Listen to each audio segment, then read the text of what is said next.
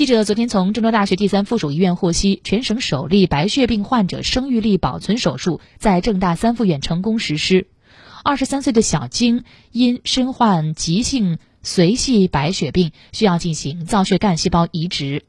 然而，由于造血干细胞移植前的放化疗导致卵巢衰竭的比率高达百分之七十到百分之百，未来这个年轻的女孩可能会面临无法生育的难题。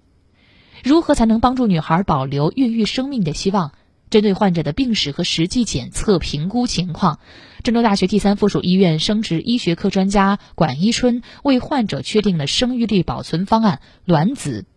冷冻，获取更多的卵母细胞，并将未成熟卵子进行体外培养成熟，并冷冻保存。为确保手术安全，郑州大学第三附属医院生殖医学科血液科医疗专家与河南省肿瘤医院血液科专家反复讨论，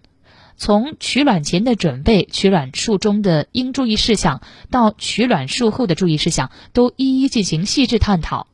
经过了十余天的促排卵后，七月九号，小金的保存生育能力手术顺利实施，共获取十二枚卵子，其中成熟卵子八枚。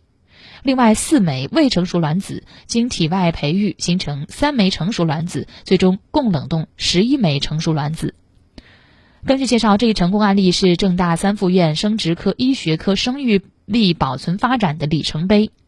继乳腺癌、卵巢囊肿、直肠癌、子宫内膜癌等疾病后，该科可以通过生育力保存技术为血液病患者保存生育的火种。